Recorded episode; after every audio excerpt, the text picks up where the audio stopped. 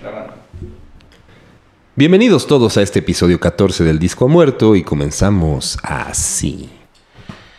He oído que el Freddy piensa que el disco no ha muerto, pero no se arrepiente de lo de ayer. Estuvo un poco mejor, la verdad. Ay, Dios. Se lo reconozco. No, ¿por qué? ¿Por qué tenemos este? O sea, se supone que este güey es el artista. O sea, no, no manches.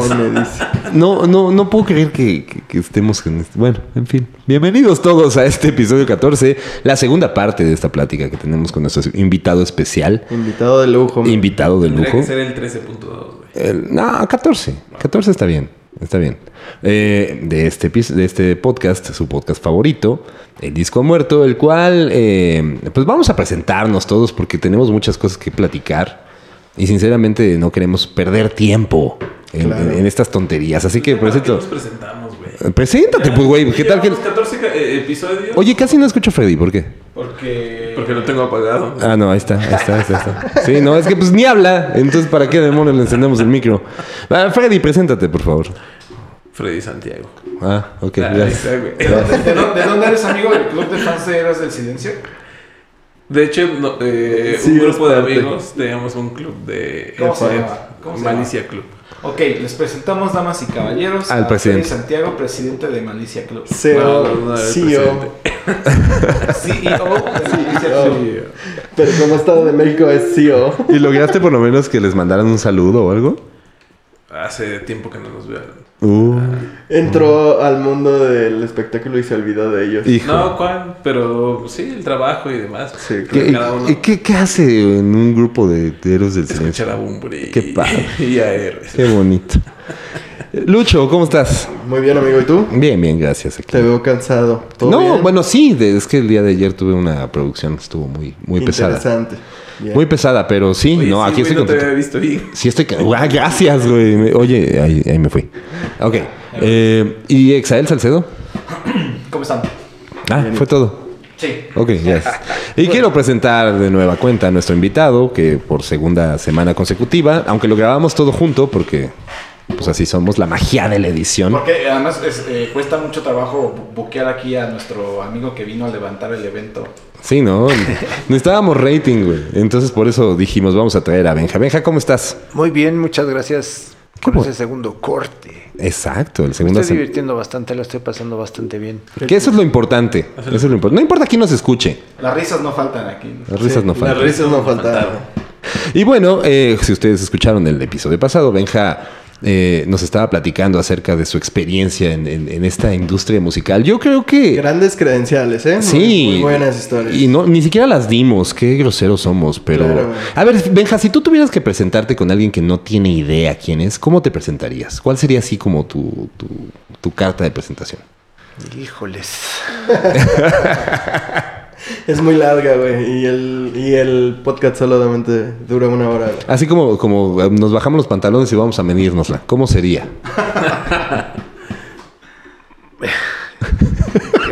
Qué desagradable. Me too. No, no, no, no. Parte 2. No, pues yo creo que como melómano y productor musical. Ah, mira, muy bien. Es, es, es muy real, exactamente, eres productor musical. Produ- has producido de todo. Pero más en, en- en el ambiente del music business. Porque producción musical sería más clavado también hacia, hacia el sonido. Eso es para un purista, porque producir o sea, un productor musical no, no, no es un productor sonoro. No necesariamente o no exclusivamente, sino que puedes producir un show, una gira, un artista, una fotografía para un video, una, o sea, todo este tipo de cosas, el 360 que puedes hacer con la música. eso O sea, todo lo que la gente no ve. O sea, ellos digan. Exactamente Exacto. es eso. Sí, todo, exacto. todo precisamente lo que la gente no, no ve. O sea, tú no te llevas el aplauso No, y tampoco lo buscas. no, no, nunca ha sido, la verdad que nunca ha sido mi, mi intención. De hecho, eh, de fotografías con artistas y tengo 30 años trabajando en la música, solamente tengo cuatro. Cuatro fotografías con artistas. ¿Y cuáles son? Cuatro con Luceros del Silencio, y una con el Loco Valdés. ¿Qué hiciste con el loco Valdés? Sí, me o trabajé con él con un disco bien horroroso, pero esa foto me lo encontré en el aeropuerto y me saqué una foto con el Loco Valdés. Freddy ya está llorando, amigos, de spoiler. Ah. De- sí, bueno, pero eh, la vez pasada íbamos, eh, hicimos un spoiler de que íbamos a hablar de los héroes. Mencionaste que, que una, una, una parte importante de tu, eh, digamos, de, de- de tu proyección hacia, hacia lo que querías hacer fue haber escuchado estos güeyes del silencio. Exactamente, silencio, así ¿no? fue. La decisión de trabajar con, de dedicarme a la música fue cuando escuché guitarras saturadas de Héroes del Silencio, sin saber que, sin saber que iba a tener la oportunidad de, de- de conocerlos primero, de, de saborear su música, maestro Freddy, y después de poder conocerlos personalmente, trabajar con ellos y después tener una relación muy cercana, muy padre con Enrique Bomburi. Qué chido. ¿Y cuándo es la primera vez que, que pasa ese acercamiento con héroes que tú, me imagino que ni te la creías? Con Espíritu del Vino, que es la, la primera visita que tiene que tienen a México, Ok, este como runner, ok, como Rune. que el runner es de la cadena alimenticia del entretenimiento, es el pescado más pequeñito, del plancton. Claro. Entonces cuando tengo esa oportunidad, es, oh, sí, qué chingón, glamour, voy a estar con ellos, Ujú. qué. Pues no. No fue lo que vi, esperaba. Ni vi los shows, ni, no, ni madre, nada más tenía que ir a comprar madres. O sea, con el chofer íbamos a comprar lo que hiciera falta. Claro. Desde gaffer hasta lo que fuera. lo que- Pero son esas cosas también que son súper importantes en, en- Para en- una banda. No, pero- totalmente, Claro. totalmente. Sí, sí. O sea, porque en un punto se necesita un Alcacelser y pues en un escenario difícilmente hay un Alcacelser. Alguien tiene que ir por un Alcacelser porque eso provoca que el pescadote más grandote pueda hacer lo que tiene que hacer para Claro. que la derrama sea completa. Y eso es lo que estuve haciendo. ¿Tú lo entendías en ese momento? No, no. O sea, tú no. querías la- el glamour Sí, de... No, de- yo de- pensé que entrando, entrando, yo ya tenía mi camerino, güey. y no, pues yo tenía mi chamarra de cuero súper mamalona y mis botas. Porque, porque hay que decirle a la gente que eres un dandy. Sí lo soy. Benjamín es un Eres un Sí lo dandy. soy. Qué lo chido, sé. qué chido. Nada más soy bien en shorts porque se descompuso la lavadora y ya no- Porque viniste con outfit para el calorcito, ¿no? Claro. Entonces, eh, sí fue un poco traumante el no, El no poder estar. No los vi, nunca, nunca jamás. ¿Y cuándo se te abre la oportunidad de La, ya estar? la primera parte de Espíritu del Vino así fue. Ok. La segunda fue cuando en Ojo de Agua en Trastorno ya eh, compramos un show. Y entonces ya ¿Cuánto costaban en ese entonces? costó 35 mil pesos. Uh, 25 mil pesos. 25 Costó mil 25 Ok, mil ok, pesos. ok. Te alcanzaba, Freddy. Sí. Costó 25 mil pesos. Y, eh, pero pagamos una planta de luz de 3 mil, O sea... que era carísimo. Sí, claro. Y la planta de luz era un camión Sí, sí, sí. Era un, una- un pick-up con un motor de, Con de un motor, trailer sí. diésel. Ujú. Ese hacía un... Escándalo. Bueno, que pero 25 mil pesos de esa época, ¿a cuánto se traduciría, güey? Nada más para ver si a Freddy la... No, más bien hablaremos de inflaciones y de cosas distintas. Como Sí. 250 mil. Sí. Sí, como 250 varos. Hace como 250 mil, porque todavía no estaban a donde llegaron. ¿no? O sea, Claro. estaban ahí explotando. Entre Freddy y Lucho podían haber pagado un show de ellos. Sin problema. Y, y, y bien, ahí, ahí ya tuve oportunidad de... de Ah, ya, salu- ya lo saludaste. Sí, sí, ya, ya me reconocían porque pues, el de las aguas. eh, sí. y entonces ya ahí los. Y me acuerdo que llegaron en la cam- una camioneta roja polarizada y se bajaron todos vestidos de cuero así. sí, ah, cabrón, no, no, sí, estos sí son my rockers. Sí. Y todos greñudos y acá y. uf, no mames, sí, sí, este, es- este es mi onda, este es mi onda. Yo tenía mi chamarra y mis botas, ¿no? Te podías mimetizar con ellos. No. No, no, es que sí parecían rockers, sí, no, sí, yo era muy pintadito para Ok. para eso. Entonces ya ahí empezamos a platicar y bien. O sea, cuando les dije de mi, de cómo los conocía y cómo esto se les hizo simpático, pero seguro venían oyendo esas ¿Cuántas historias, así, claro. "Verga, Claro, claro. demasiado". Y después se pasa el tiempo y lo que les comentaba en el episodio anterior, cuando trabajo en la Iguana Internacional, hacemos la gira de Avalancha. El ahí- último, ¿no? El último El disco. último disco. Y entonces ahí, puta, pues estuvo muy padre porque ahí yo ya era parte de, de la organización. Entonces hacía prensa, hacía como especie de avanzada de tour manager. Ujú. O sea, las, las posiciones, la basura, Sí, la basura, sí. las posiciones no estaban muy definidas, pero hacíamos muchas cosas. Había una fotografía muy divertida que me la enseñó una amiga hace, hace años, donde tengo en la mano seis teléfonos. Ok. Porque ya había teléfonos celulares. Yo tenía, De los grandototes. Sí, cuatro de esos chingones. Ok. Y los teléfonos del hotel, porque en el lobby estaban los hoteles y hablaban para las acreditaciones. Entonces yo estaba... Y porque yo era el contacto, Claro. el contacto antes de llegar al grupo, entonces también me hablaban de, de- de la Prensa. compañía aquí en México, me hablaban de la compañía en España. Pues yo ya me sentía muy a gusto. El- la experiencia la fui, la fui tomando con el tiempo. Algo sonó tum. O sea, el river del micro. No, fue un... Entonces, em, ya, ahí hacemos, hacemos varias ciudades y fue impresionante ver cómo, cómo había crecido tanto en tan poco tiempo. Llegamos a, Ti- a Tijuana, hicimos San Luis Potosí, y me acuerdo, y, y- y en esta gira se va Radio Caos, que era un lanzamiento de mí, se Ujú. va Coma, que era un lanzamiento de mí.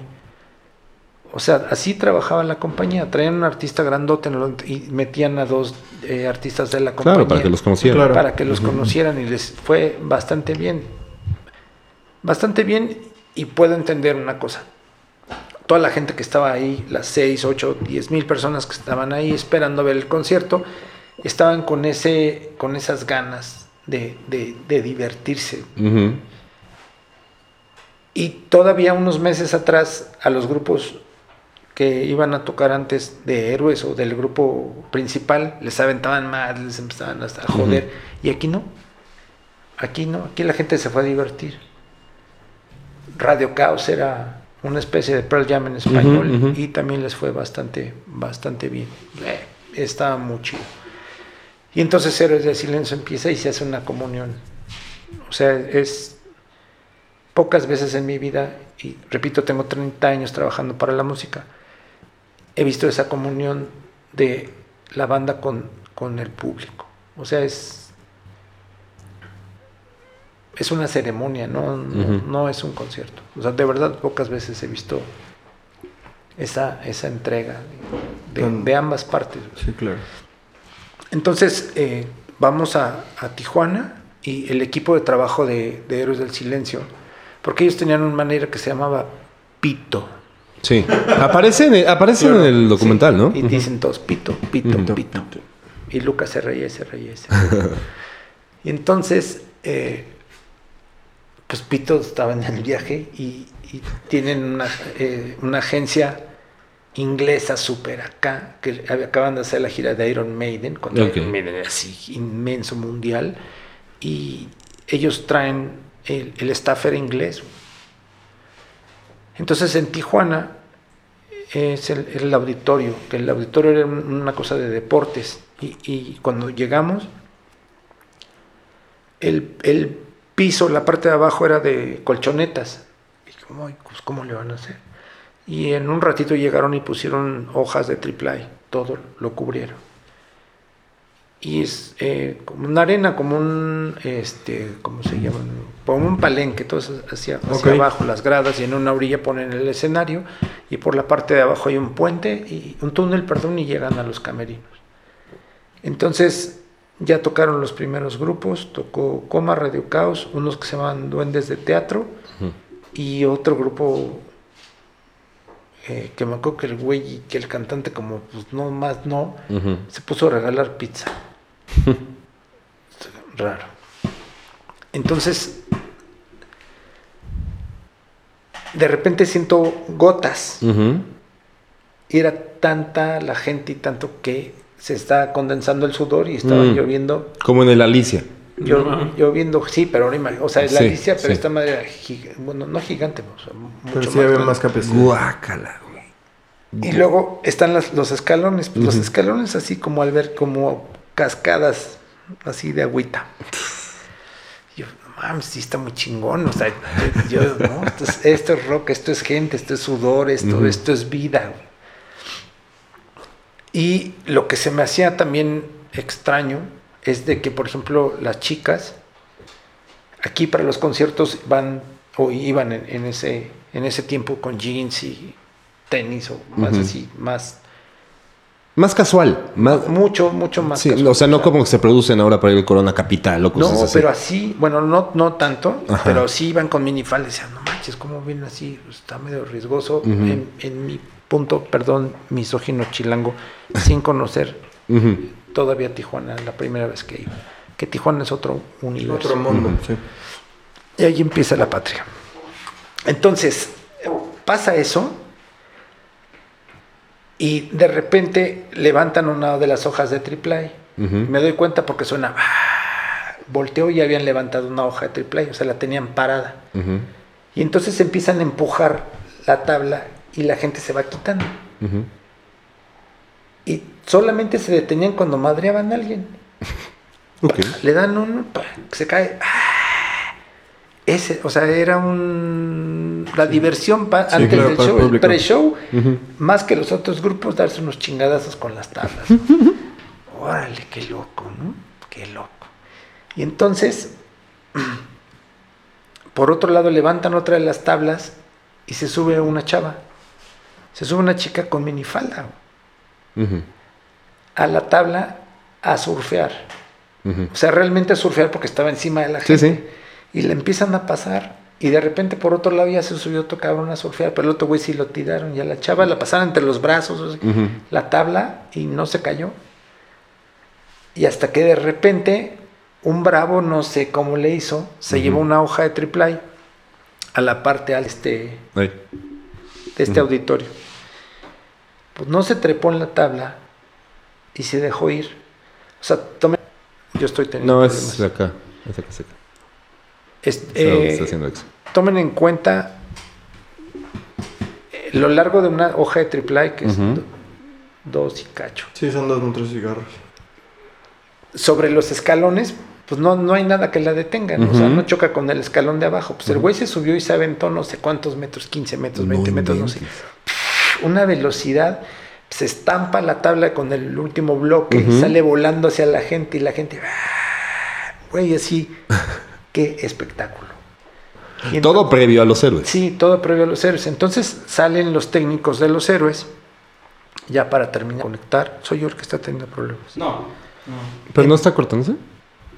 no. No, bueno, eh, perdón. Entonces empiezan a ver este desmadre. Y los veo que todos, creo que eran cinco, se van, se, se van por el túnel. Yo dije, ching, ¿ahora qué pasó? Porque no tenía Ujú. experiencia. Y lo que hicieron fue ir por sus cámaras. Para grabar. para grabar, para sacar fotografías del desmadre que estaba pasando. O sea, unos güeyes que venían de Singapur, de- Ajá. no, Tijuana. Welcome to Tijuana. Es que justamente dicen que, que, que en México hay una rabia que no hay en otros países. Sí, estoy ¿no? convencido que sí. Estoy convencido que sí. Y de repente salen los héroes del silencio. Güey. Ah, ponen una canción que no recuerdo cuál era y ponían el escenario azul. Y eso como que enfriaba, ¿no? Pero y la gente con ya las ganas de gritar, güey, el grito aquí en el gañote esperando que ya subieran. Salían greñudos, en cuero. Y empieza el concierto. Ah, güeyes volando por todos lados. Así, la comunión caótica. Una cosa muy, muy, muy fregona. Y me acuerdo también, y lo voy a tener que estar repitiendo, es sobre mi inexperiencia. Estoy parado a- junto a unas bocinas sobre el escenario viendo. Y de repente veo que Enrique se viene hacia mí. Y cuando se pone atrás de, las bocinas donde la gente no lo viera, veo cómo abre la boca así. Le faltaba aire. Y por casualidades, porque nunca lo pidieron, estaba una bolita verde de oxígeno. Ahí estaba ya a un lado. Y la agarré y se la di. Se dio dos jalones de oxígeno, se subió a las bocinas a seguir cantando. Y eso no estaba en ningún lado escrito. Y creo que ese momento fue el que hizo que tuviéramos el- Una ese- conexión. esa, esa, esa conexión. Fue fortuita para mí porque estaba la bolita Ujú. y yo nunca... Si hubiera sabido que eso sucedía, me hubiera cargado seis bolitas. O un tanque. Seguro, sí. Sí. Créeme que seguro. Sí, sí, sí, sí, sí. Y entonces eh, termina, bueno, ah, y, porque una noche anterior en Mexicali también eh, vi en el concierto, creo que habían sido cuatro o cinco canciones, de repente un, un chico se lanza, burla la, la seguridad, que la seguridad era policía municipal y tenían unos como, como antenas de, de taxi de PVC largas y con esas ¡tac! como para rear vacas, cabrón. no, muy loco. Che putazo. Y, y este chico les gana y Enrique cuando se acerca al escenario, el chico pega en, el, en la base del micrófono y se da un microfonazo en la boca y se la trae. Se acabó el concierto. Sí. Y me acuerdo que Tomás Mateos McNamee, que era en este caso el tour manager, estaba en la orilla del escenario, parado, y venían bajando los, los músicos y les daba las toallas personales, las, las secas. Y dije, ah, ese detalle está muy chingón, porque les estás dando las gracias y la bienvenida. Eso me latió y siempre lo hago. Qué chido. Entonces, pasa eso, yo, puta, pues es que, ¿por qué no esto? Preguntándome, ¿por qué no? Porque, o sea, porque también yo era fan y, y me daba tristeza que, que la gente que había pagado su boleto y había estado formada tanto tiempo y todo eso, para ver un concierto solamente hubieran visto cuatro canciones porque un güey, por sus ganas también, le dio en la madre y se acabó el concierto. Esas eran las cosas que pasaban por mi cabeza todo el tiempo. Aunque para mí, ¿qué me importaba si finalmente yo ya estaba bien pagado? Eh, ya después llegamos a Tijuana, sucede todo esto, fue un gran concierto y ya vamos para, para México a hacer, eh, no, ahí no recuerdo si se van y después regresan para hacer el, el- porque hicimos cinco cines ópera, que el ópera era un, es un cine, bueno, fue un cine de los 50, creo, una cosa hermosísima pero tiene años y años, años en el abandono. Ya ahorita ya está ya no puedes entrar porque se está cayendo, pero en ese tiempo se estaba cayendo, pero sí podías entrar. El Y Plaza si no- Condesa. El Plaza. Como, como, no, como el Plaza. No, el plaza está chulo, güey. No, no, no conocen el... No. No, eh, no, pero se supone que ahorita el Plaza ya está cayendo igual, que ya no pueden. Sí, ya está clausurado. Bueno, qué triste porque estaba padre, pero el otro no tenía madre, Sí, de viejo y de... Y eran un, cine que, pues bastante grande y con dos niveles, pero el segundo nivel era un balconzote. Entonces la gente brincando, pues polvito cayendo, ¿no? Y entonces, pues sí, no teníamos seguro, no teníamos un montón de cosas porque no había esa práctica, porque todavía Ocesa no Era operaba todavía Ocesa no, no, no estaba, todavía Ocesa no nos había enseñado cómo se tenían que bien hacer las cosas. Entonces eh, regresan para hacer el, el Palacio de los Deportes. Y ya los grupos teloneros dicen, no, ya estos güeyes ya tocaron mucho, queremos a Molotov. Wow. Y nosotros también veníamos a Molotov, a Control Machete, a Moenia, a La Gusana Ciega. Que tengo dos, dos eh, cosas, dos historias geniales con La Gusana Ciega y otra con Moenia. Para que ustedes vean el tipo de compromiso que tienen estos güeyes con su público. Que esa es una cosa que quiero dejar ahí un paréntesis porque es muy, Sí. muy fregón. Entonces, pues ya con Héroes del Silencio hacemos el Palacio de los Deportes. Y es ahí cuando se separan. O sea, no sé si antes o durante, cuando se, se acaba. Y entonces para mí fue un dolor terrible, porque de haber empezado en la cadena alimenticia, ya había llegado a un, puer- un puesto como de Delfín 1, Ujú. y ya cuando deciden separarse, uh, y no había nada que se pareciera. Si bien me gustaba mucho Molotov, pero no, no eran mis No, no, no, no. Si bien me gustaban mucho los caifanes, pero ya no eran caifanes, ya eran jaguares. Ya. Justamente. Entonces ya no había, a mí ya no, ya no tenía razón la vida. Sí, claro. Ay, Dios, qué tristeza. Claro, claro. No, no, mi Freddy. pasa. Sí. En esos momentos. Fede, Fede ya está llorando, amigos. Sí, ya Entonces eh, pasa eso y tiempito después entro a trabajar a EMI y pues sí, qué orgullo. Y Camilo Lara fue el que me, me jaló, me dio el chance de entrar como su asistente. Y pues estaba en la disquera de los Beatles, de Rolling Stones y de los Héroes del Silencio, que era, o sea, no había, la meca era esa. Y también lo mismo, no, voy a llegar y el artista no sé qué, sí, aquí está tu escritorio. ¿Cuál es ese escritorio? No, pues son estas cajas ahí. Ahí están, esas- esas- ponte a hacer paquetes. Sí. Bueno, mis paquetes fueron los más chidos. Los más chidos, claro. Neta. güey. Extrañaron a Benjamín después, de Sí. eso, cuando lo ascendieron. Y mandamos paquetes a todos lados. O sea, si había programas de una hora en Saltillo, ahí Ujú. te van tus videos y todo. Todo eso era eh, por indicación de Camilo, de cómo podíamos hacer llegar nuestros artistas a más lados. Y tiempo después a él lo, lo ascienden y lo hacen director artístico. Y él elige a Plastilina, pero como todavía no tenía firma, lo firmó otra persona. Y empezamos a trabajar con Plastilina y de repente nos dan el Gran Silencio. El Gran Silencio lo firmó Héctor Martínez, el de la academia. Que usted no lo crea, ese güey es un visionario. Mm, no lo dudo. Neta, está muy cabrón. Y de repente nos dan el Gran Silencio y dije, uy, cabrón, ¿y esto qué es? ¿Esto qué es? ¿Y esto Chúntaros. ¿Cómo le vamos a hacer, güey? ¿Cómo le vamos a hacer? Porque tampoco no querían ni madre.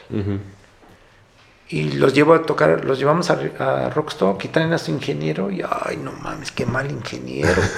Pésimo, sonaba horrible. Como el de este podcast, ¿no? ¿Eh? Peor que el de este podcast. Ahí se van, ahí se van. No, no sonaba bien gacho, güey.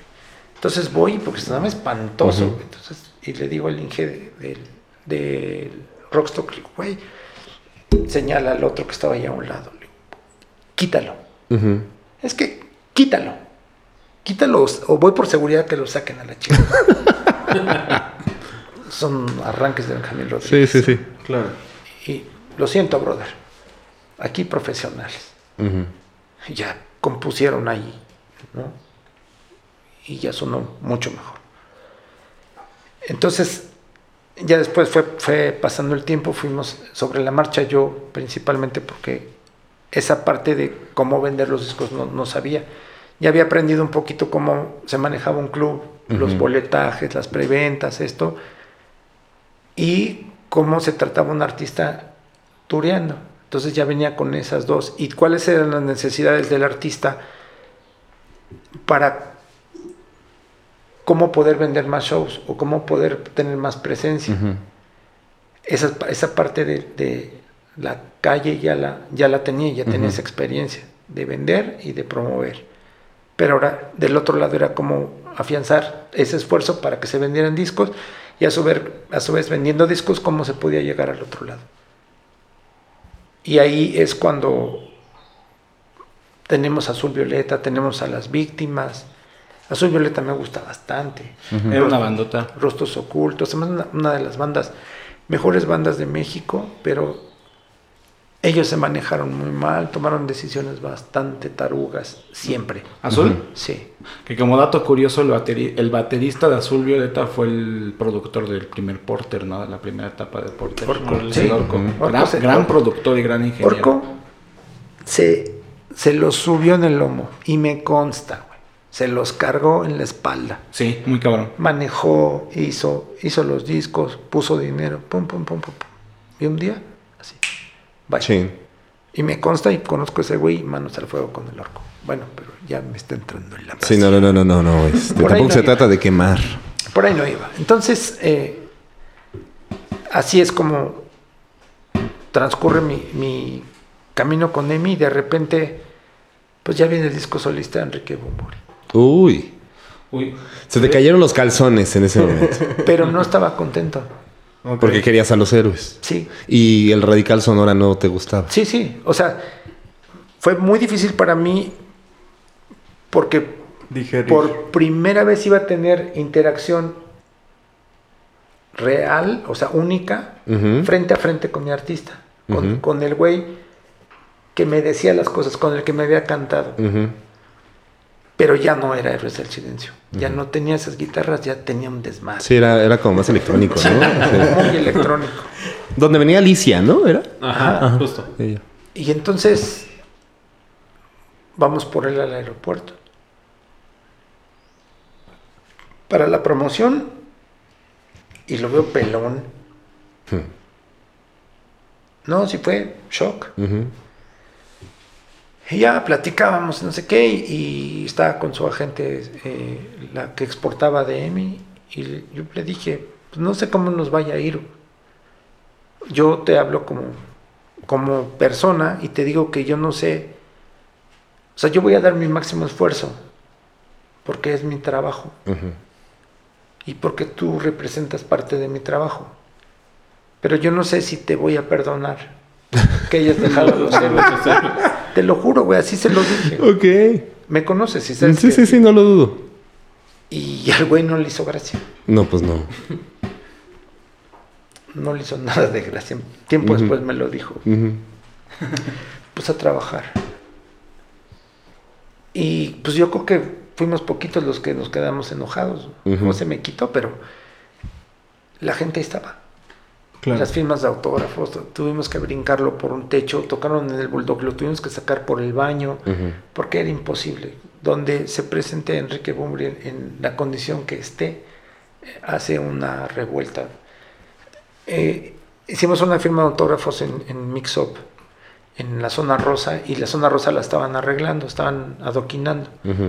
Entonces, eh, Enrique se tenía que ir a una cosa de Telehit, y yo estaba con los vendedores y estaba con Ena Reinich, que era la de marketing de Mixup, y es, era el cliente más importante que tenía la compañía. Entonces, realmente lo otro estaba cuidado, tenía que cuidar a la, a la cliente. Entonces, era tanta la gente, tanto desmadre que se hizo, que tuvieron que cerrar las cortinas. Entonces yo alcancé a sacar a Enrique, lo subí a la camioneta y lo, lo sacamos. Cuando me quiero meter a la tienda, ya no pude entrar a la tienda porque estaban las rejas cerradas. La gente estaban agarrando los adoquines y los estaban aventando a las cortinas de la tienda. Entonces nada más por el radio de, de la compañía empiezo a oír, están aventando petardos, están aventando petardos. ¿Cómo de haber sonado afuera? Sí, claro. Adentro, perdón. Adentro, el ¿Cómo de haber cortinazo. sonado los cortinazos? Y eran puras chicas. ¿No? Sin experiencia, con uñita peinada. No es misógino, pero así eran, uñita pintada. Sí, sí. ¿no? Entonces, puta, ¿cómo le voy a hacer? Entonces luego ah, estaban unos, unos tubos donde marcaban las calles. Pues no agarraron un tubo así como medieval. tuc, tuc, tuc, tuc, tuc, para, querer abrirla, la- romper las cortinas. Claro. ¿No, ¿no eras tú, Freddy? Ahí estaba este Ah, güey. eh. ¿Con, con su grupo, ¿cómo se llamaba el club de fans? Güey, estaba en el kinder, ¿no? Ah, uh. Ah, ese güey. Ay, no, en el radical sonora. Eh, no, ya en No, primaria. no, ya esa estás es la cabrón. prepa, yo creo. Como en primero o segundo. Bueno, sí.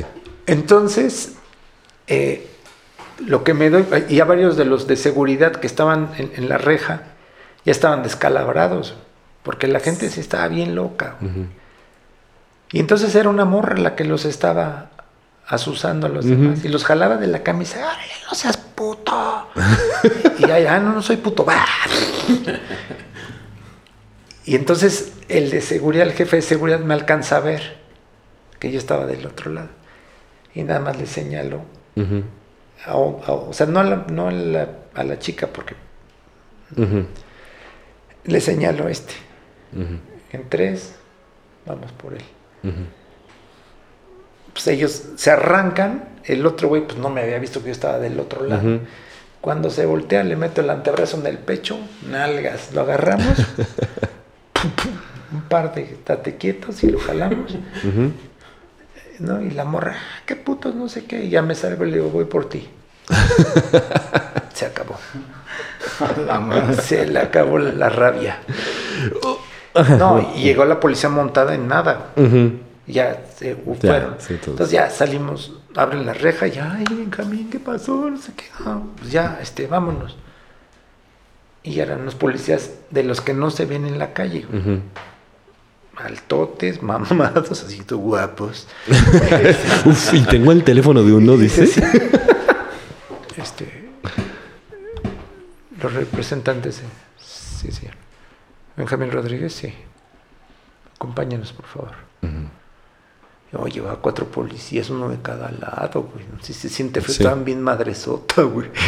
y eh, ahí cerca está un edificio de, de la policía, de pero no de la poli-poli, sino de seguridad, servicio secreto, no sé qué. Y entonces sí, éramos tres nosotros. Y nos subieron a cada uno por un elevador diferente. Y nos bajaron en pisos diferentes. Ah, sí. O sea, de película. era- era- o sea, no sabías a qué ibas. No, No, Estaba- no, ya Te imaginaste 20 mil cosas. No, sí sentía papillón así, jabón y todo. Puta. Entonces ya nos empiezan a dar una cagotiza que no se, que no se podía, que, que, o sea, sí, sí, entendemos, pero nosotros llevamos seguridad y tenemos todo esto, pero es que esto se salió de control, no sé qué. Entonces ya un poli que ni estaba por intención me dice, ya tengo tu identificación, ya sé dónde vives. Te recomiendo que no vuelvas a hacer esto. Te lo recomiendo. Y ahí se acabaron las firmas de autógrafos en la zona rosa. Uf. Qué feo. Esa fue la última, última, Estuvo última. muy- Porque yo recuerdo, yo recuerdo que también hubo con placebo, o con placebo, hubo un Rammstein rollo también, con Ramstein ahí, con también. Placebo y salgo en el video. Ah, sí. Ay, güey. Mira, ya se volvió más fan, ¿eh? Porque aparte soy fan de placebo. Sí. Sí, o sea, me acuerdo que habían muchísimos. Pero entonces esa, esa firma habrá sido con el Flamingos, ¿no? ¿O con cuál? Esa fue Me con, imagino Con Flamingos. Ah, con razón. Sí, fue Sí. con Flamingos. Que fue el disco que más vendió. Entonces ya fue la última. Ajá. Ahí se acabó. Órale. A ver, Benja, eh, este, este, este podcast se llama El Disco ha Muerto. A ti te, to- te tocó trabajar con muchos discos. Ese momento en donde la gente estaba ávida por, digamos, no solamente lo que representaba, me refiero a, a la cuestión de la producción y, todo esas- y todas esas cosas que pues son básicas para que suene, pero también la cuestión de, de- de que la gente llegaba, lo compraba, lo tenía, lo, lo- lo- lo poseía. ¿Qué ha pasado? Aparte de la, la cuestión digital, no queremos saber que si Spotify mató esa, es- esa situación, sino cómo poder trabajar en estos momentos un proyecto que quiere vender un disco, que quiere salir a la calle y decir, este es mi disco, esta es mi música de principio a fin. O sea, sí, ciertamente han cambiado demasiado las cosas. Y la inmediatez que tiene este tiempo es muy difícil para mí asimilarlo. Y te digo porque yo aprendí a escuchar la música, a disfrutarla, poniendo la aguja del disco Claro. donde empieza hasta donde se termina. Darle la vuelta, poner la aguja donde empieza hasta donde se termina. Y ahí es donde descubrías más canciones que a lo mejor te podían gustar más o no de la que estaba en el radio. Y después con los videos que en su momento ayudaron un montón. Entonces ahora veo que el disfrute de una canción dura 15 segundos. Pero también siento que el, el gusto o la dedicación, o no sé cómo decirlo, porque el talento hay un montón. También le dedican 30 segundos. El, el tener un disco, el, el ir a la tienda y comprar el disco y esperar poderlo abrir, ver el arte, esto era un, una ceremonia, por lo Sí. menos para mí era una ceremonia. También recuerdo que mi padre me daba dinero para irme a la escuela y para comer, porque era muy lejos. Aquí tienes tu semana y ahí tú sabes. Pues conseguí el ride, me iba así y juntaba la mayor parte del dinero que podía para el viernes irme con un amigo a una tienda que se llamaba Super Sound, que está en Polanco, a comprarme dos discos. Y nos estábamos seis horas escuchando canciones para poder elegir qué disco queríamos. Y, y elegíamos los importados que eran más caros. O sea, pero tenían también este rollo de los audífonos. Sí. Ah. Sí, estaban los audífonos. Y aparte los de la tienda, como íbamos cada viernes, Ujú. nos dejaban escuchar. Y luego ya los de la tienda se salían con nosotros y estábamos ahí eh, platicando y debatiendo sobre la música. recomendando y todo Sí, sí, mira, escúchate este. y tú, ah, o sea, era, o sea, como esta plática tan a toda manera que estamos teniendo, nada más que poniendo discos. ¿no? Y sin distracción del teléfono. ni- Sí, o sea, sí, sí, sí. que- Así son, perdónalos. no, no, no, perdónalos. no, o sea, lo digo porque yo también, porque hay cosas, o sea, el, el teléfono le vino a dar en la madre un montón de cosas. Sí. Entonces, sobre, sobre tu pregunta, si tú tienes tanta eh, inmediatez y tu gusto puede cambiar cada 15 segundos, no veo cómo te puedas hacer un, un- arraigarte con algo. El, el cemento, para que cuaje y puedas levantar un, ed- un edificio, una casa, una pared, necesita horas.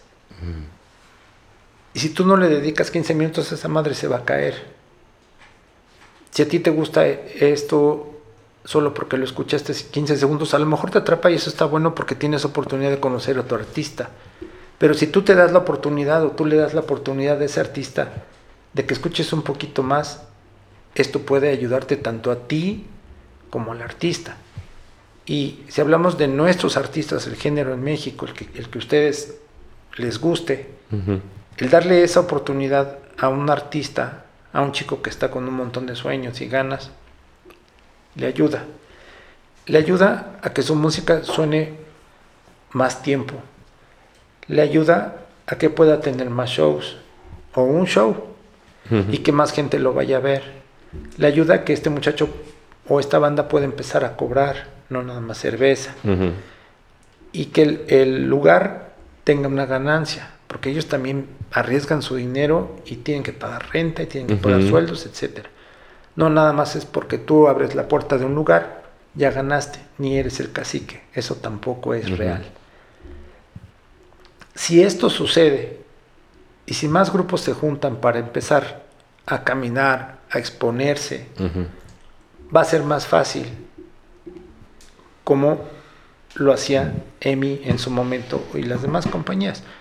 Con su artista grande ponían a otros talentos más pequeños a, a tocar.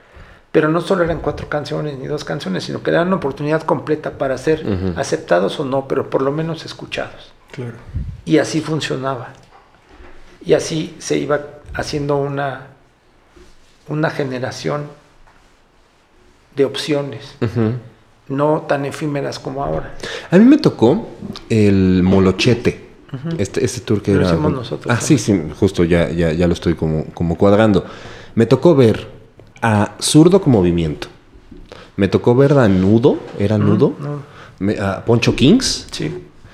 A um, Plastilina, que no traía nada más que Niño Bomba. Y fueron. Eh, Mr. Pimosh. No, todavía nada. Todavía ni el disco estaba. Mm.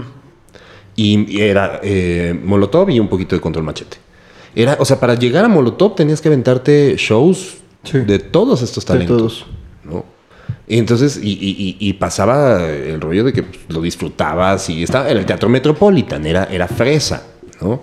Pero ahora, pues hacer este tipo de arriesgues, pues de repente como que la gente ya no está tan, tan acostumbrada a este tipo de cosas. Les pones un abridor 40 minutos antes y no llegan a verlo. Sí, es Claro. muy cansado. ¿no? Antes sí era el acceso, en ese entonces me acuerdo que era las 5 de la tarde y me aventé todas estas bandas para llegar a Molotov. También toma en cuenta de que no, o sea, shows internacionales casi no había, eran, o sea, solamente eran de grupos muy grandes. Claro. Y tú te tenías que generar eso, o sea, ir a un concierto era una fiesta, Sí. ¿no? Y sí te aventabas todo. Pero Todo ahora, por ejemplo, ven el Metropolitan, que está tocando un, eh, que está el grupo abridor, adentro está vacío, y todos están afuera. Sí. eh, en- Comprando una chela, platicando. O no han llegado. Sí, sí, sí. Así. Sí, se perdió mucho esa educación de que teníamos a veces como Y yo creo que es una cuestión de, de- de- de- o sea, ser hábil, o sea, un, un rollo de, de- de tener que descubrir, de querer buscar, más que educación, porque la educación, pues al final, podrías decir, Pero tenle también- respeto al abridor, ¿no? No, no, no, pero pues sí, bueno, al menos yo me acuerdo de mi bolita de amigos, güey, sí teníamos la educación de decir, güey, el primer grupo es a las... Un ejemplo, güey, nosotros nos gustaba ir al Urban Fest, que era ahí en el Estadio Oye. Azteca, güey. Órale. Que, le- que, te- que llegabas con tres envolturas de sneaker y te daban Sí. tu Ujú, boleto sí, y sí, te sí, sí. pasabas, güey. La última edición estuvo perro y de ahí ya no pasó nada. Eh, y, güey, llegabas a las 10, 11 de la mañana porque, nos, porque querías ver a todos los grupos. Pero eso es una cosa distinta. El, el festival maneja, se maneja de otra forma. A lo mejor son los pininos para los festivales, ¿no? Bueno, pero yo voy a últimas porque, por ejemplo, los últimos Pal Norte que yo ya me aventaba, güey, la gente ya nada más iba a ver al artista estelar a las... Llegaba a un festival a las 6, 7 de la tarde, veías la banda que quería ver y se iba, güey. Entonces, sí pasa, o sea, sigue pasando, pero el Vive Latino, por ejemplo. Pero también creo ah, que es cultura, güey. Sí, sí, sí, sí. Pero es ir a des- Vive Latino. Es que justo es eso, lo que, lo que decían hace rato, es disfrutar el, el- el evento. El Vive Latino sigue teniendo a lo mejor no la misma cantidad de cuando toca a la hora, el horario de Café Tacuba o de Zoé o lo que sea, pero cuando abren, pues siempre hay público, siempre va un público, ¿no? Eh, siempre va la gente que va, que, va, que va a querer ir al festival por el festival y muchas veces compran el boleto sin saber quién va a estar. Claro. ¿no? Eso es todavía... Pero esa es la cultura del festival. Tal vez en la, en la cuestión de los conciertos, y esto se, se ha perdido mucho, eh, hasta, hasta esa noción del, de- del abridor, ¿no? de ir a conocer. Sí, sí, sí. Ya no Ya tienen expectativa, ya nada más van por quien van. Siento yo, hoy en día. ¿Cómo trabajar un proyecto en estas épocas? O sea, digamos, un- un- porque también hay otro punto. Estás hablando de todo este trabajo que se me hace increíble, es, es muy, eh, digamos, enriquecedor para las personas que nos gusta o que estamos involucrados de una u otra forma. Pero ahora la cuestión del dinero, porque tú, o sea, tú hablas de una época de las disqueras, había un dinero, todo, todo, todo era un negocio, se generaba, eh, las mismas bandas, eh, digamos, producían, pero también todo esto se invertía, etcétera. Y ahora ves que sale alguien que con una computadora se produjo, hizo su, hizo su canción y sale a la calle y dice, ¿y ahora cómo lo muevo? Porque no tengo más que 500 pesos en mi cartera. Claro. ¿Cómo trabajar un proyecto sin dinero? Cabrón. Ahora, ahora. Pues sí. Ok, eso A está ver, bien sí. a toda madre, pero también se puede. Sí, no, claro. que se puede. O sea, tú tienes que buscarte tus herramientas. O sea, si bien eh, tú como, como talento, tú haces tu música con tu compu, que está chingón. Solo que en mis oídos, ahí no debería de parar. Sí, Ok, con mi computadora puedo llegar a tantos oídos. Quiero llegar a más. Tengo que buscarme a alguien que me ayude. O sea, yo, yo artista, tomo, esto se lo dije a los bunkers un día, a Francis. Le digo, agarra una piedra, cabrón. Ve hasta dónde quieres que llegue la piedra. Arrójala lo más fuerte que puedas. Y hasta donde llegue, tú puedes llegar solo. Y de la piedra hacia adelante, necesitas equipo que haga contigo para que llegues más adelante. A donde llegue la piedra vas a llegar, con o sin ayuda. Porque la música está, porque el talento existe. Pero de ahí hacia adelante necesitas apoyarte Claro. confiar y creer y trabajar en equipo. No solo eres tú, aunque tú hagas las canciones, no solo eres tú.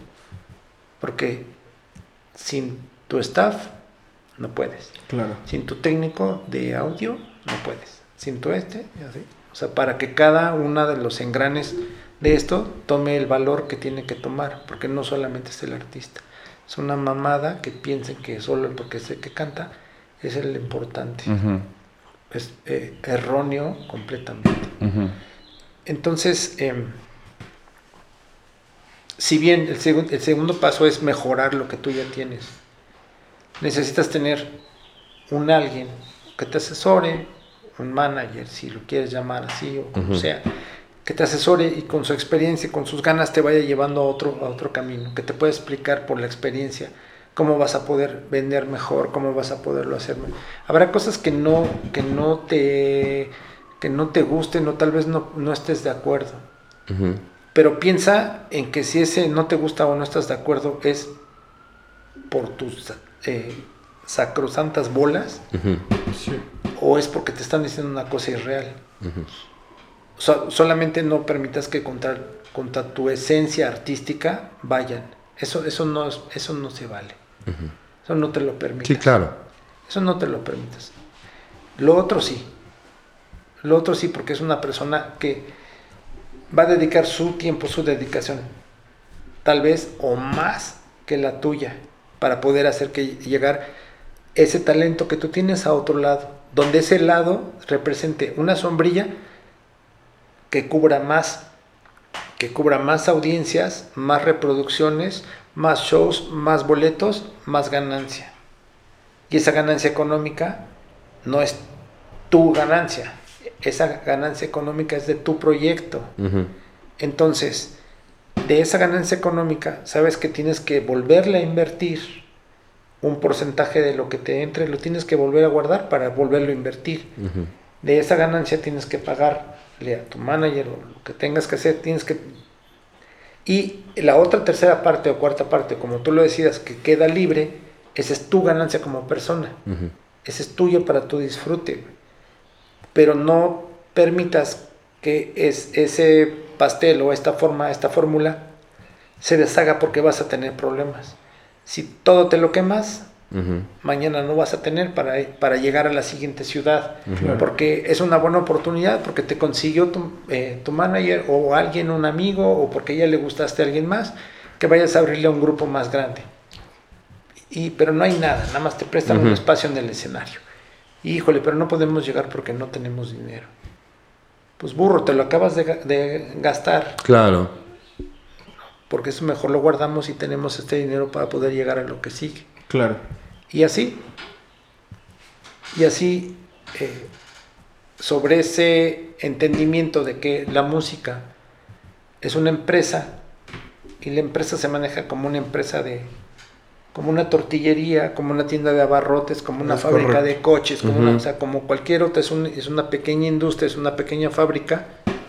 Tienes que tener la misma atención sobre la materia prima, sobre el proceso, sobre las ventas y sobre las ganancias. Claro.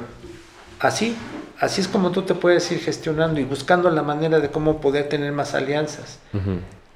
Alianza con otro grupo, oye, yo no tengo tanto backline, oye, tú tienes los micros, ¿por qué no lo hacemos juntos? ¿Y por qué no lo compartimos de esta manera? A veces cuesta trabajo y cuesta trabajo más cuando te subes en un escenario y te das cuenta que el que tú jalaste pues, está jalando más gente. O sea, no significa que uno sea mejor o peor que el otro, sino que significa que a lo mejor en ese punto, en ese lugar o en ese mood está gustando más. Claro. Y tu nicho a lo mejor no es ese, o la gente que te puede seguir no va por ahí, va por otro lado. Pero ya en este caso estás presentando dos posibilidades, Las propuestas. dos propuestas, y eso, eso también es válido. Pues en ese caso, eh, Zurdo, y Plastilina y Nudo, pues no tenían mucho que ver. Los que sí tenían mucho que ver eran Molotov y Control Machete, y a su vez no tenían nada que ver. Claro. Y así correcto. como cuántas, eh, cuántas buenas giras Han pasado. han pasado. Por ejemplo, también yo manejé a, a Dildo, los primeros discos, y no tuvimos con quién, no tuvimos con quién Turear. turear. Es que no había en ese momento No alguien tuvi- no, no parecido. Y de verdad que nosotros estábamos abiertos y todo, o sea, al principio todo fue autogestión. claro. Cobramos 5 mil pesos por show Ok. Wow. y guardábamos 2.500 pesos. Y cada uno tenía sus necesidades, ¿eh? Sí, sí, sí. pero lo primero era el grupo. O sea, fue decisión. Es que eso, eso es lo más Lo importante. primero es el grupo. Acabas de dar un punto muy Claro. importante. Sí, Porque justo, o sea, si tú no tienes, no tienes más que 500 pesos, esos 500 pesos los tienes que convertir en mil, Claro. ¿no? Y de esos mil, a lo mejor regresas a los 500, pero ya los conviertes en 1500 y así te, y así te sigues. O sea, ese es... Sí, es una cade- cadenita de mucho trabajo, como dice, hay que reinvertir, hay que apostarle. Pero el artista que está en su cabeza, que cree que él es el más importante y que, como dices, abres la puerta y ya anuncias que voy a estar... Y hay artistas que creen que ya es 100% de ellos el pastel. Creo que ahí los, los proyectos dejan de perder mucha relevancia. Y, No, Pero antes- se pierde. pero antes podías- déjame Ajá, sí, dale, dale. nada más. Éramos cinco. Eran cuatro músicos y yo teníamos el- la misma, los mismos porcentajes. por-. En ese tiempo, dos de nosotros trabajábamos. Los otros, o sea, tenemos un trabajo formal. Los demás hacían cosas esporádicas. Nuestra inversión, nuestra inversión fue diferente. Pero nunca fue. Yo puse el carro y ahora me tienen que. ¿No? O yo puse esto, sino que fue por decisión. Y, y de verdad que las, Por creer en el proyecto. las economías Claro. eran, eran muy diferentes y todos se creían en el proyecto. Y de repente, este. Consigo la oportunidad para ir a tocar a, a Rock al Parque a Colombia. Pues ya teníamos los vuelos pagados, etcétera. Pero ¿cómo, ¿cómo podemos hacer que nuestro viaje a Rock al Parque no solo sea ir a, a hacer un show? ¿Por qué no nos llevamos a alguien de la estación?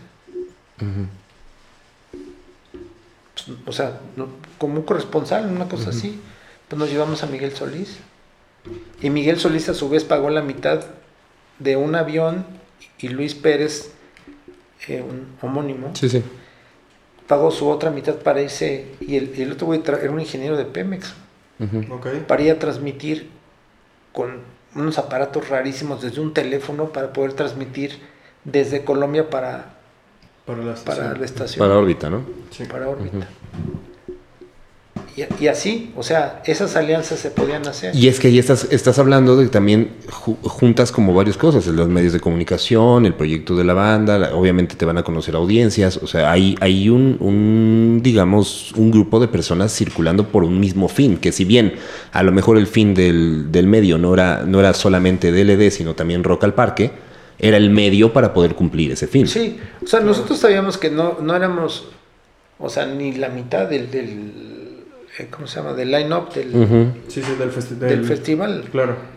No, sabíamos que no, que no lo éramos, o sea, sabíamos que éramos invitados así como, porque me hacen falta un güey de México, pues ahora Claro. estos cabrones, sabíamos, sabíamos que eso, e- eso era, pero nosotros le sacamos todo el jugo del mundo porque, Claro. porque nos llevamos a la estación. Claro, eso fue Una una jugada muy interesante. Nos dieron cinco minutos, porque todo lo demás se lo dedicaron a la estación. Uno de los muchachos me empezó a reclamar que porque el otro güey estaba hablando de los rabanes, no nos pueden dar todo el día, güey. O sea, nuestra inversión fue por cinco minutos. Las cinco minutos ya lo tenemos.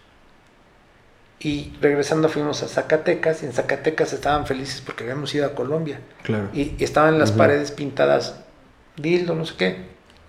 Los ganadores de, de Rock al Parque. Ujú. Pues no es concurso, pero nos marcaban, o sea, alguien lo escuchó y nos, ah, pues son los ganadores de Rock al Parque. Y te agarras de Qué esa cosa. chingón. Sí, claro. Sí, y sí, a lo sí. mejor fue un show. Y luego regresamos a otro show a Zacatecas, no mames, todo lo más loco del mundo porque era en un campo de béisbol y era un show de, de motocross, de, de piruetas en moto. Las motos les pasaban arriba de estos güeyes, o sea, estos güeyes tocando y O las sea, se pudo haber caído una y adiós. Sí. super bye. Y así, güey. O sea, e- eso fue el, seguir con esa decisión. O sea, unos estaban muy a favor, unos estaban muy en contra, porque repito que las necesidades económicas eran diferentes. Pero la decisión de que el grupo iba a funcionar, iba a jalar, iba a ser. Después, con el paso del tiempo, la fortuna y la dedicación, conseguimos, empezamos a conseguir patrocinios que eran de especie, Ujú. Pero teníamos patrocinio de Puma. Y teníamos en la oficina una mini bodega como con 50, 60 pares de tenis. Que en un punto ellos me podían pelear, pues son míos, sí, no son tuyos, son del grupo. Los tuyos son los que traes, los que tú te compraste, los otros son del grupo. Unos a favor, unos en contra. Pero cuando vieron que los tenis que estaban guardados en la oficina se pudieron invertir para hacer una promoción, para poder llegar a Guadalajara, valió toda la pena. Claro. Porque todavía hoy siguen yendo a donde íbamos y les va de maravilla. Y así fue, caminando, caminando, caminando, caminando. Eso fue con... ¿Cuánto tiempo fue, o sea, digamos, de- de- del momento en el que no tenían lana y que empezaron a trabajar hasta el momento en el que cobraron lo, ma- lo más cabrón? Pues yo creo que han de haber sido como 10 años. Wow. Entre 7 y 10. 10 años. Creo que entre 7 y 10 años. Wow. Wow. Wow. Y ahora tomen en cuenta otra cosa. A los chicos que están ahí escuchando, que tienen su grupo, que tienen estas ganas. Para un primer material, de que se junta el grupo, de que son afines, de que se empiezan a definir y acomodar, de que los engranes empiezan a funcionar, de que empiezan a crear las canciones, de que las canciones maduran, de que las canciones maduras se graban, de que esas canciones grabadas se pulen, de que esas canciones pulidas hacen un video. ¿Cuánto tiempo pasa desde el día que decidieron hasta este día? Tomen en cuenta que eso puede ser un año, pueden ser dos años, o puede ser O más, o puede ser nunca. Claro. Cortar en algún punto. Entonces, en ese punto, valoren lo que sigue. Porque si todo eso les ha, les ha llevado tanto tiempo hacerlo, no la caguen y no se aceleren. O sea, todo ese tiempo fue para que un competidor de los Olímpicos se llegue a formar a la línea de arrancada. Ujú. Correcto. Es como si toda la, la las eh, como si fuera el fútbol. Los que llegan a primera división. Todo el tiempo que estuviste en el llano, todo eso vale madre. Cuando entras a primera división es cuando te tienes que empezar a probar todo lo que aprendiste antes. Claro.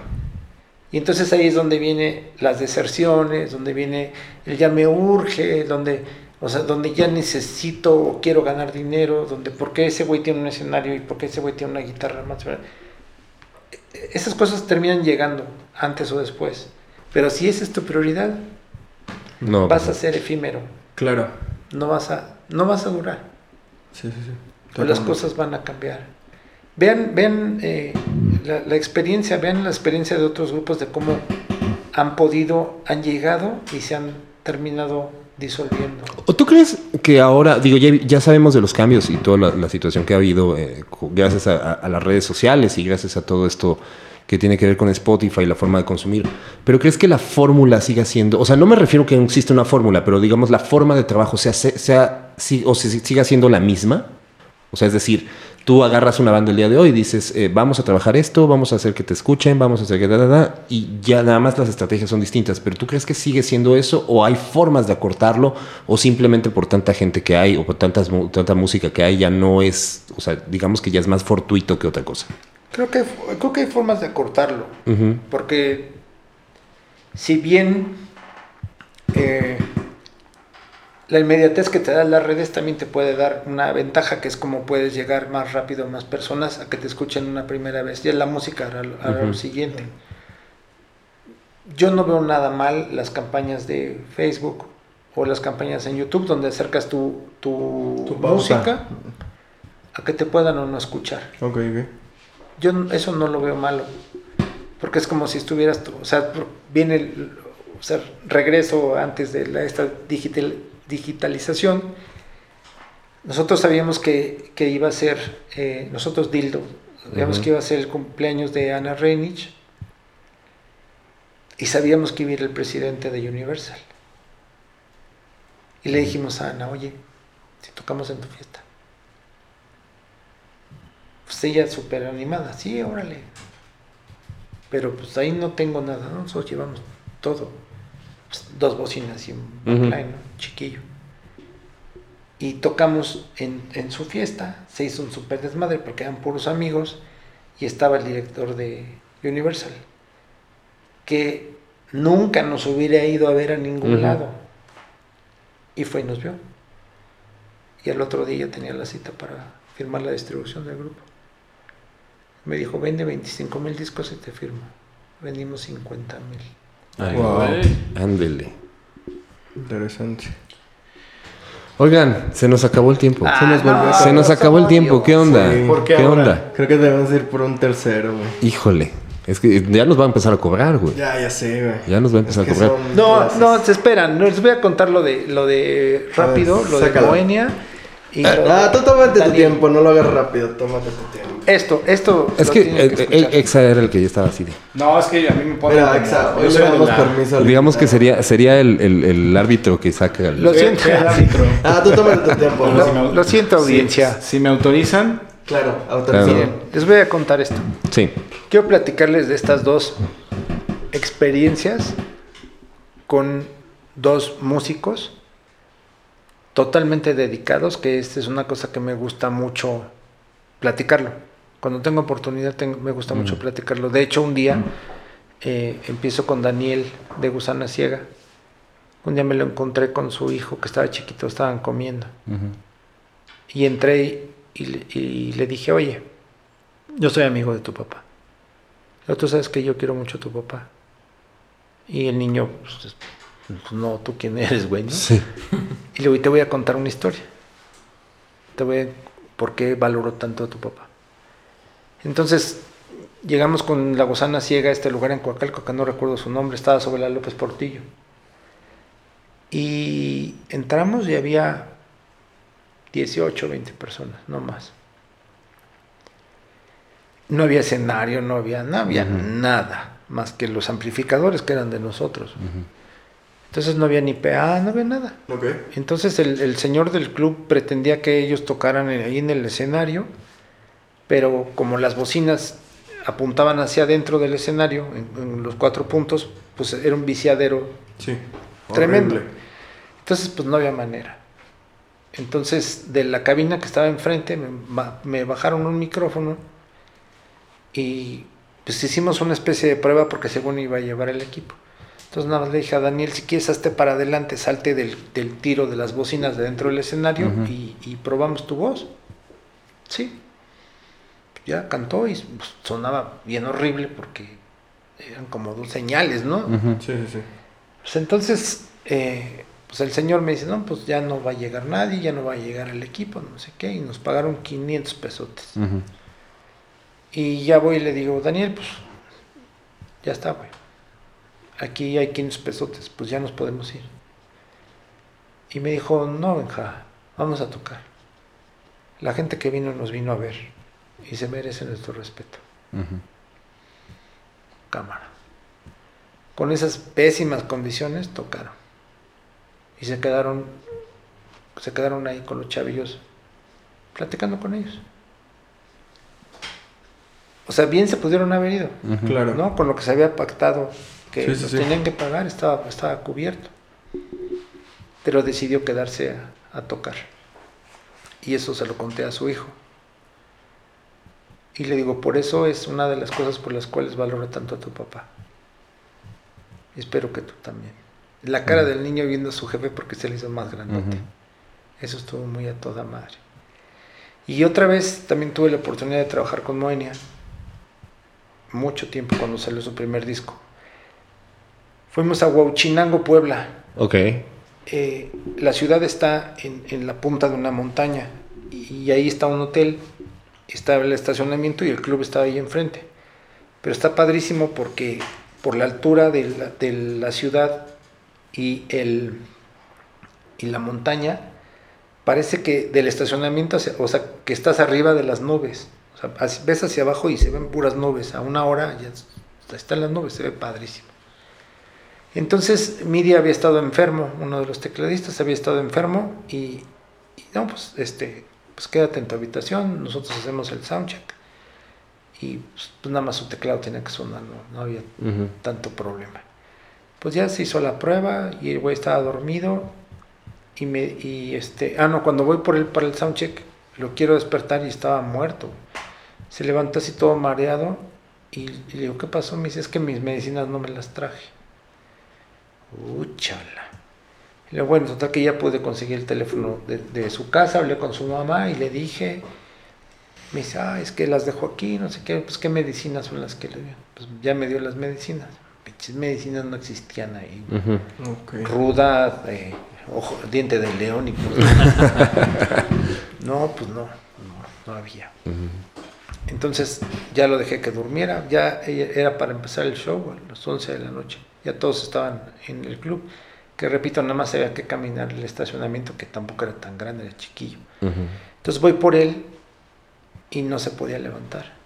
Estaba eh, vencido por, por la enfermedad. Y entonces le dije, güey, no vamos a, no vamos a poder hacerlo porque estás, estás muy mal. Y, y sentado en la cama y todo mareado, me dijo, Benja, yo sé que tú haces, tú sabes lo que haces. Yo sé que tú tienes más experiencia que yo. Pero según yo sé, te contratamos para hacer que las cosas pasen. Y te pido que las cosas pasen. ¿Mm? Tienes razón. Pues no sabía qué hacer, porque yo veía a, a- a la persona, a mi músico, muy enfermo, muy enfermo. Chingado, ¿cómo le hago? ¿Qué hago? El güey se quería parar, no podía pararse. Dije, bueno, pues, a ver, jala. Fui al lobby, me traje un diablito, lo cargué, lo puse en el diablito, lo encinté al pinche diablito, me lo crucé.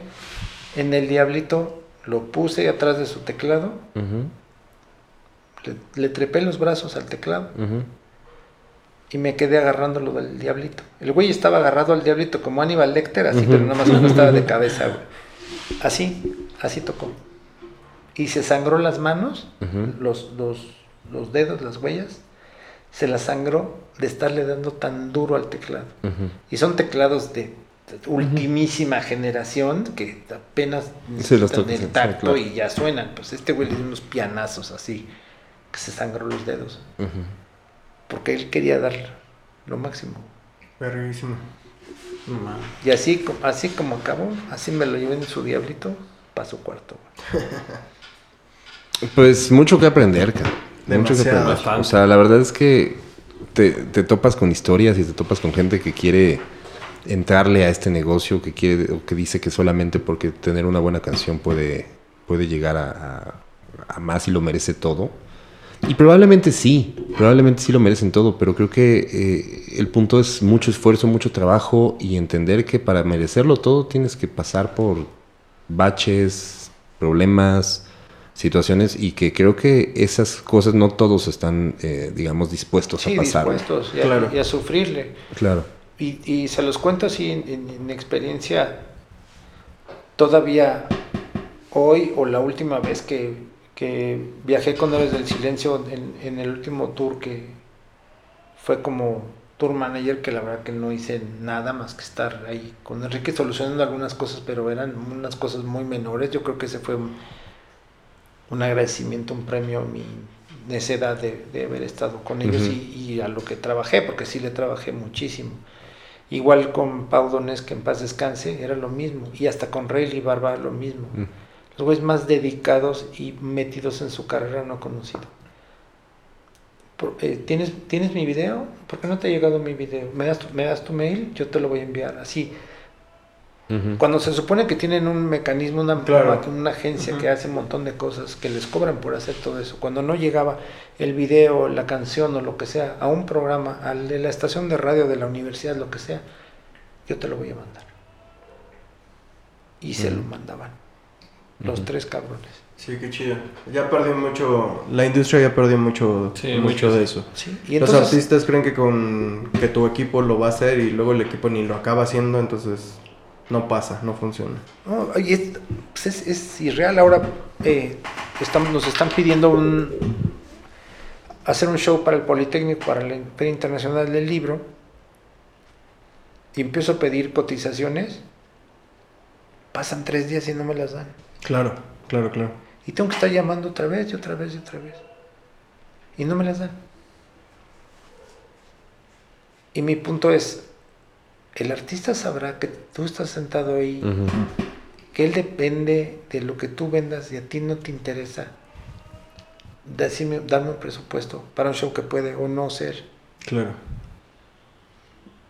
Yo también pasé por ese lado de vender y Sí. vivíamos pegados al teléfono buscando al cliente y, y era uno y no lo dejas ir.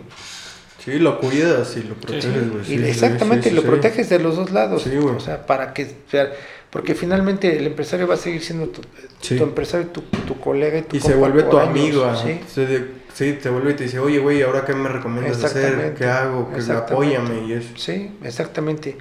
Y puedes tener una amistad donde menos lo esperaba. Claro. Y eso termina sucediendo. Ujú.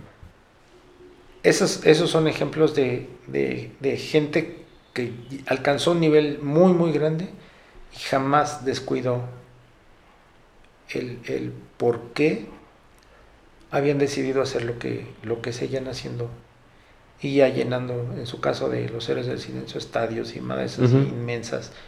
En caso de Jarabe Palo también haciendo conciertos y giras por muchos países. Y Rayleigh también, Rayleigh era un monstruo. Y aún así, dedicado, dedicado, dedicado. ¿Con qué banda te hubiera gustado trabajar? México. Uy. Me gusta, me gustan mucho. Me gusta mucho Tino el Pingüino. Me gusta mucho su música. No lo conozco. Eh, personalmente no lo conozco. Su música se me hace muy atractiva. Me gusta Little Jesus, me gusta bastante. Tampoco los conozco. Eh, pues no sé, hoy... hoy No de hoy, o sea, en general, de- de- de- digamos de, de- de Sí, a todo, lo mejor sí. en, en el tiempo donde Los estabas en tu mero apogeo y No, dijiste, pues, ah, mira, esa banda me sencillamente- hubiera gustado.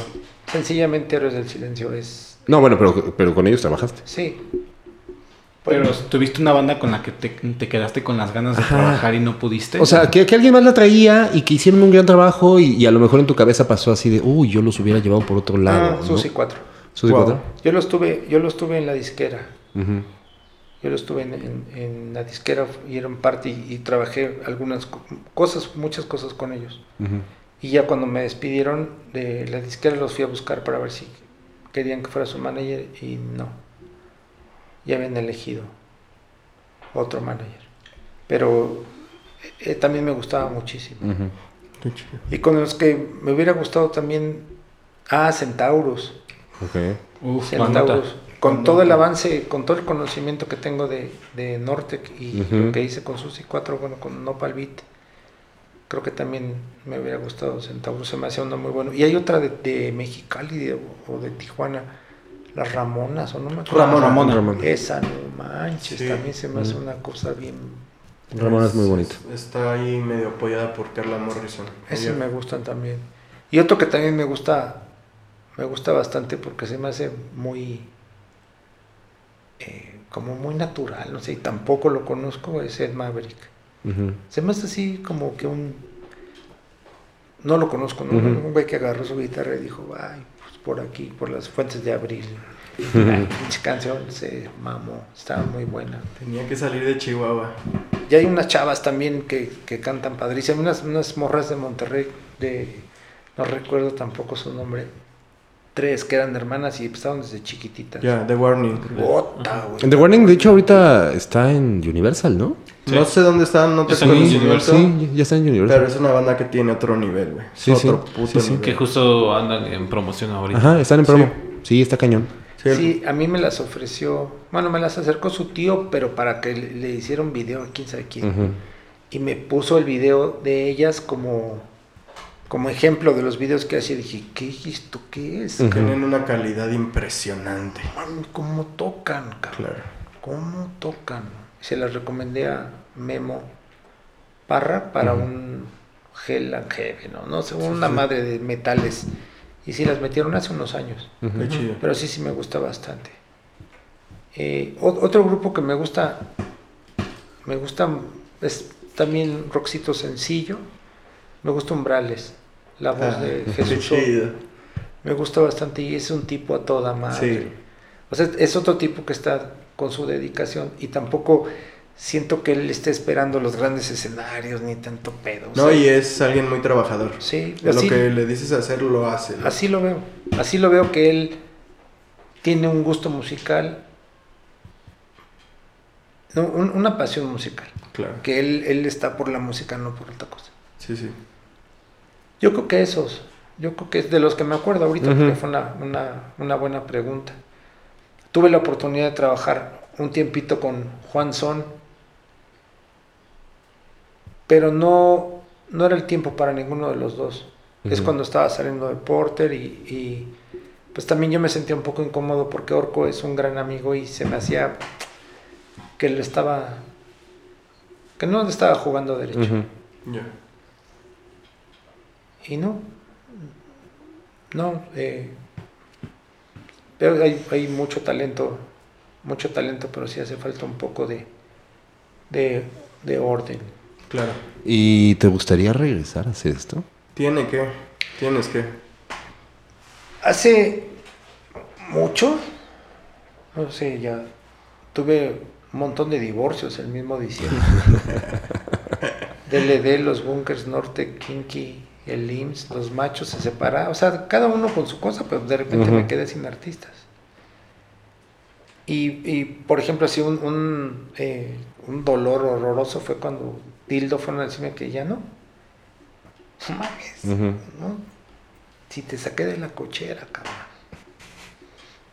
¿No? Yo, yo estás aquí parado porque, hoy sí fue por mis huevos, te traje hasta acá. Tu música sí, pero yo te traje hasta aquí, cabrón. Y pues no, porque yo ya le estaba poniendo más atención a Otto cuando dejaron de hacer cosas durante no sé cuánto tiempo, Claro. porque, pues porque así lo decidieron. Pero yo no me sé parar. Yo no me sé agarrar vacaciones. Porque si me meto, me meto y hasta topar, güey.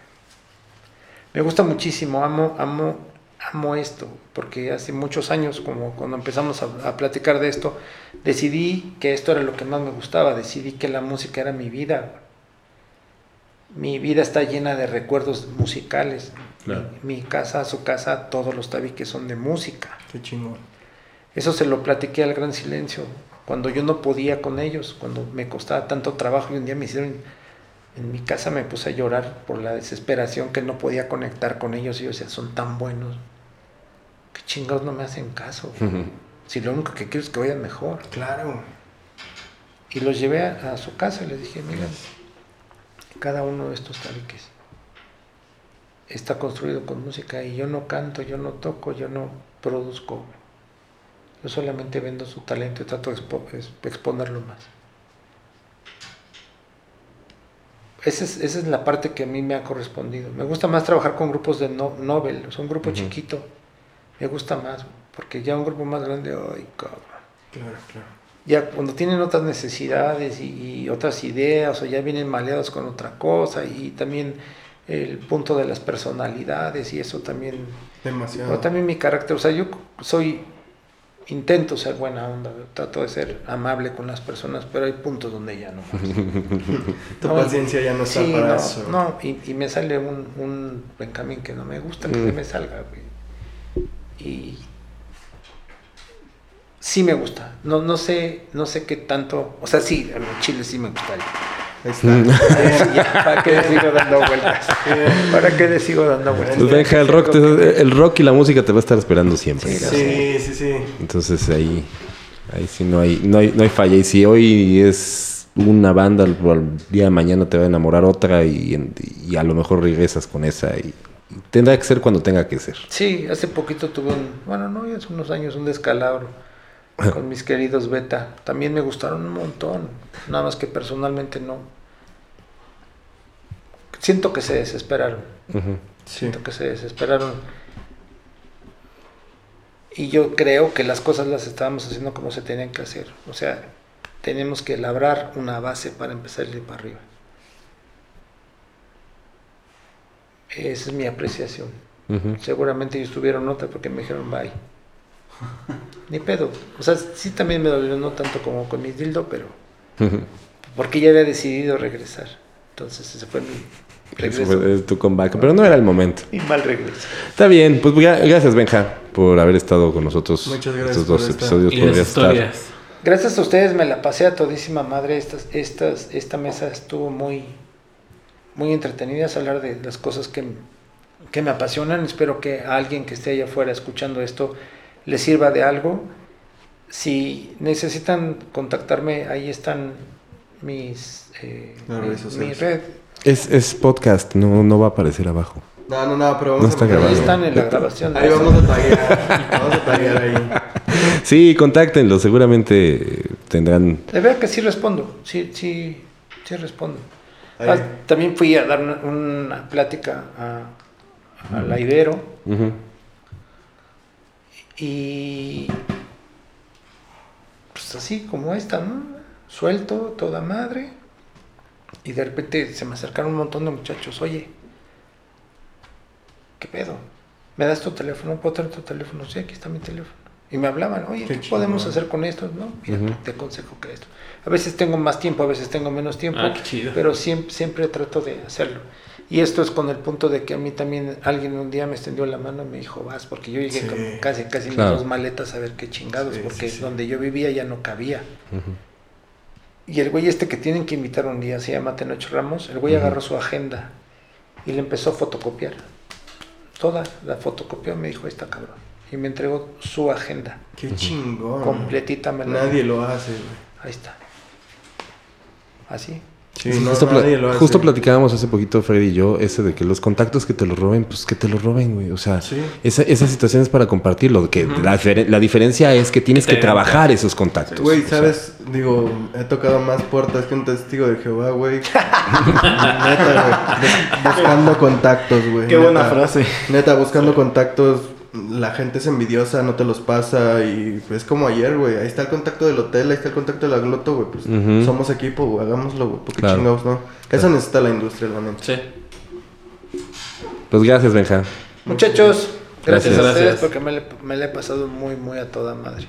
Nosotros también, aunque Freddy no hable, estaba No, contento. yo Sí, está- mira, ya le vamos a firmar ahorita el finiquito ya, si quieres quédate. güey. Freddy está, está asombrado. No, sí, sí. Maravilla. En verdad. Muchas gracias por el tiempo. A ustedes, muchachos. Y pues bueno, este fue el, ca- el 14 episodio. Pueden contactar a Benjamín Rodríguez en arroba malditos hippies 1. Ese es, ¿Por qué uno? Ah, bueno, no, ya, ya me sé la historia. Ah. Perdón, perdón, ya no, no, ya, sí, ya. No me Listo. meteré en eso.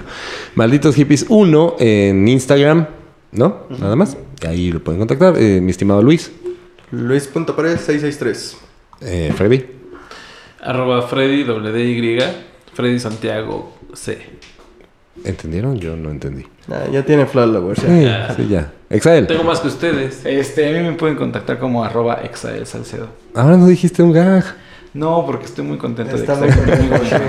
RT. Búsquenme como el-product en todas las redes sociales, incluyendo, incluyendo eh, Tinder, ¿no? Hasta se me fue mi gag, güey. Incluyendo Grinder. Tinder. No, no, no, ese sí todavía no, ese todavía no.